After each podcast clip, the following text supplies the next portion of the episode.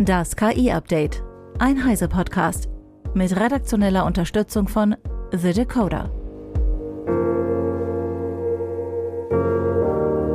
Ich bin Isabel Grünewald und dies sind heute unsere Themen. AI Made in Germany soll ein weltweites Gütesiegel werden. Deepfake des Bundeskanzlers kündigt AfD-Verbot an.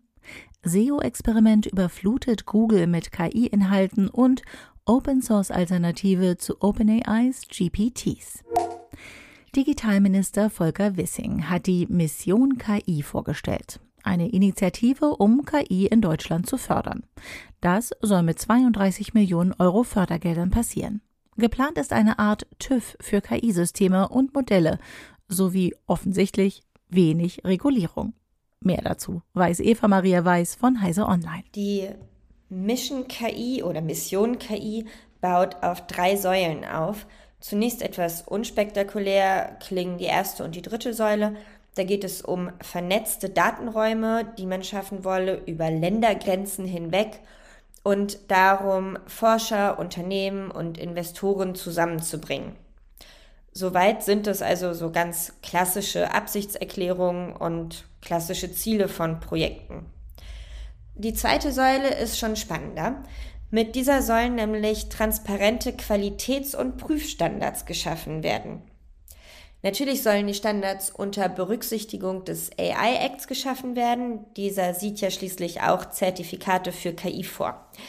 Mit der Mission KI soll dann auch ein Gütesiegel erarbeitet werden, und zwar AI Made in Germany. Das soll klar an das altbekannte Made in Germany erinnern und eben einen Qualitätsstandard, ja, beweisen, sicherstellen. Das Siegel ist freiwillig. Insgesamt geht es bei der Mission KI nur um freiwillige Teilhabe, also es gibt keine verpflichtenden Regulierungen. Unklar ist bei dem Ganzen noch, was genau denn eigentlich geprüft und zertifiziert wird. Daran arbeitet jetzt eine ganze Reihe von Organisationen. Die ersten Zentren, in denen dann solche Prüfungen oder Tests durchgeführt werden können, öffnen auf jeden Fall in Berlin und Kaiserslautern. Weitere sollen folgen. Und dort soll dann KI auch ganz explizit von der breiten Öffentlichkeit getestet werden. Dankeschön, Eva. Die Aktivisten vom Zentrum für politische Schönheit haben die Website der Bundesregierung nachgeahmt und legen darauf Bundeskanzler Olaf Scholz in einem KI-generierten Video eine Begründung für ein angebliches Verbot der AfD in den Mund. Das Aktionskünstlerkollektiv ZPS lässt ihn dazu aufrufen, Hinweise auf verfassungsfeindliche Bestrebungen auf der vom ZPS dafür eingerichteten Website einzureichen. Das Video, das mit vielen Szenen von fremdenfeindlichen Ereignissen, Bildern aus dem Bundestag und von Auftritten des Kanzlers verschnitten ist, dürfte den meisten aufmerksamen Nutzenden schnell als Fake auffallen. Denn lippensynchron sind Sprache und Bild nicht. Dennoch ist es im Stil der Videos des Kanzlers gehalten, für unbedarfte Nutzende womöglich irreführend und trägt damit zur Debatte über echt wirkende Inhalte bei, die mit Hilfe von KI generiert wurden. Regierungssprecher Steffen Hebestreit warnte vor den Gefahren des Einsatzes derartiger Technologie. Natürlich ist das sehr, sehr ernst. Unabhängig von der Botschaft, die damit vermittelt werden soll, merken wir, dass Deepfakes immer stärker in die Öffentlichkeit dringen. Insbesondere nicht wohlgesonnene Mächte versuchten, KI zu nutzen, um Fake News zu verbreiten und Verunsicherung zu schüren. Ob es in diesem Fall rechtliche Konsequenzen für das ZPS geben könne, werde geprüft. Zwischen echt und falsch zu unterscheiden wird immer schwerer, mahnte Hebestreit. Ein spielerischer Umgang könne gefährlich wirken. Seit seiner Gründung greift das ZPS mit provokanten Aktionen Themen wie Völkermord, Rassismus, Waffenindustrie und Flüchtlingspolitik auf.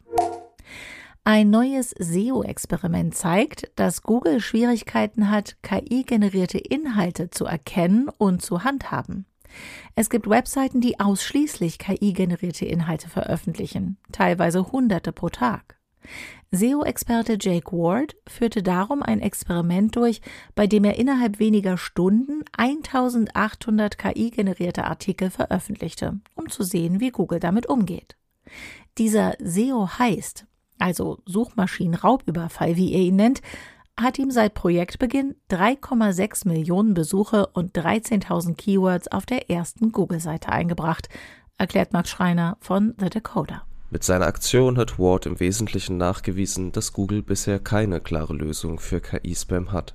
Grundsätzlich will das Unternehmen KI-Inhalte nicht abstrafen, schließlich produziert es solche selbst mit der neuen Search Generative Experience. Auf Twitter erntete Ward für seine Aktion massive Kritik aus der SEO-Szene, sein Vorgehen sei unseriös, er sei ein Nestbeschmutzer und Internetverschmutzer, heißt es. Wohl auch, weil den SEOs klar ist, wenn solche Aktionen funktionieren, hat Google ein grundsätzliches Problem. Und wenn Google ein grundsätzliches Problem hat, könnte sich das negativ auf ihr Geschäft auswirken. Vielen Dank, Max. Nachdem 18 Länder gemeinsame Richtlinien zur sicheren Entwicklung von KI unterzeichnet haben, hat das Bundesamt für Sicherheit in der Informationstechnik erklärt, warum sich auch Deutschland diesen Guidelines for a Secure AI System Development angeschlossen hat.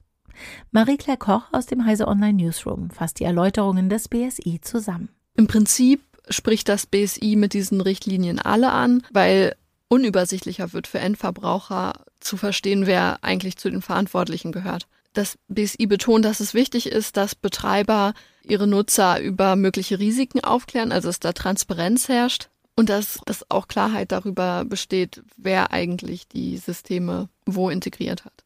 Dass da so viele internationale Partner dabei sind, findet das BSI super wichtig, weil man nur so zu einer Lösung kommen kann. Denn das Internet kennt nicht wirklich Ländergrenzen. Vielen Dank, Marie.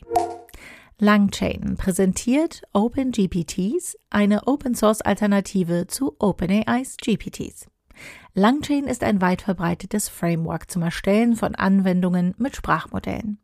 Die jetzt veröffentlichten OpenGPTs ermöglichen Entwicklerinnen und Entwicklern, Chatbots zu erstellen, die auf bestimmte Aufgaben spezialisiert sind, wie zum Beispiel das Zusammenfassen von Suchanfragen oder das Generieren von Folien aus Text.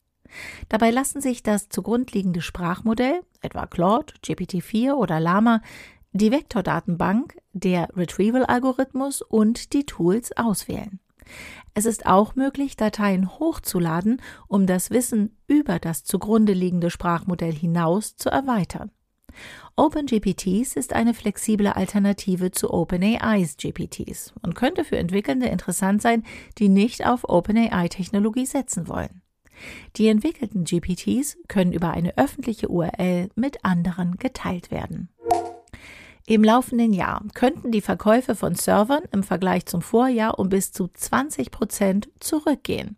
Die Umsätze allerdings steigen. Grund dafür sind veränderte Anforderungen an die Datenverarbeitung in Zeiten von künstlicher Intelligenz. Das berichtet die britische Tech-Nachrichten-Webseite The Register. Laut einer Analyse des Marktforschungsinstituts Omdia treibt die hyperheterogene Datenverarbeitung den Siliziumgehalt der Systeme in die Höhe. Mit hyperheterogener Datenverarbeitung sind Server gemeint, die mit Coprozessoren konfiguriert sind, um ihre Leistung für bestimmte Anwendungen zu optimieren. Ein Beispiel für solche Systeme sind Server mit KI-Beschleunigern. Es würden laut Omdia in Zukunft zwar weniger, dafür aber höher konfigurierte und teurere Systeme benötigt, wodurch der Umsatz weiterhin steigt. Die hochkonfigurierten Server treiben laut der Marktanalyse auch die Nachfrage nach Strom- und Kühlungsinfrastrukturen für Rechenzentren in die Höhe. Omdia geht davon aus, dass die Gesamtausgaben für Rechenzentren bis zum Jahr 2027 um 10 Prozent pro Jahr auf ein Gesamtvolumen von 468 Milliarden US-Dollar steigen werden. Das war das KI-Update von Heise Online vom 28. November 2023. Eine neue Folge gibt es jeden Werktag ab 15 Uhr.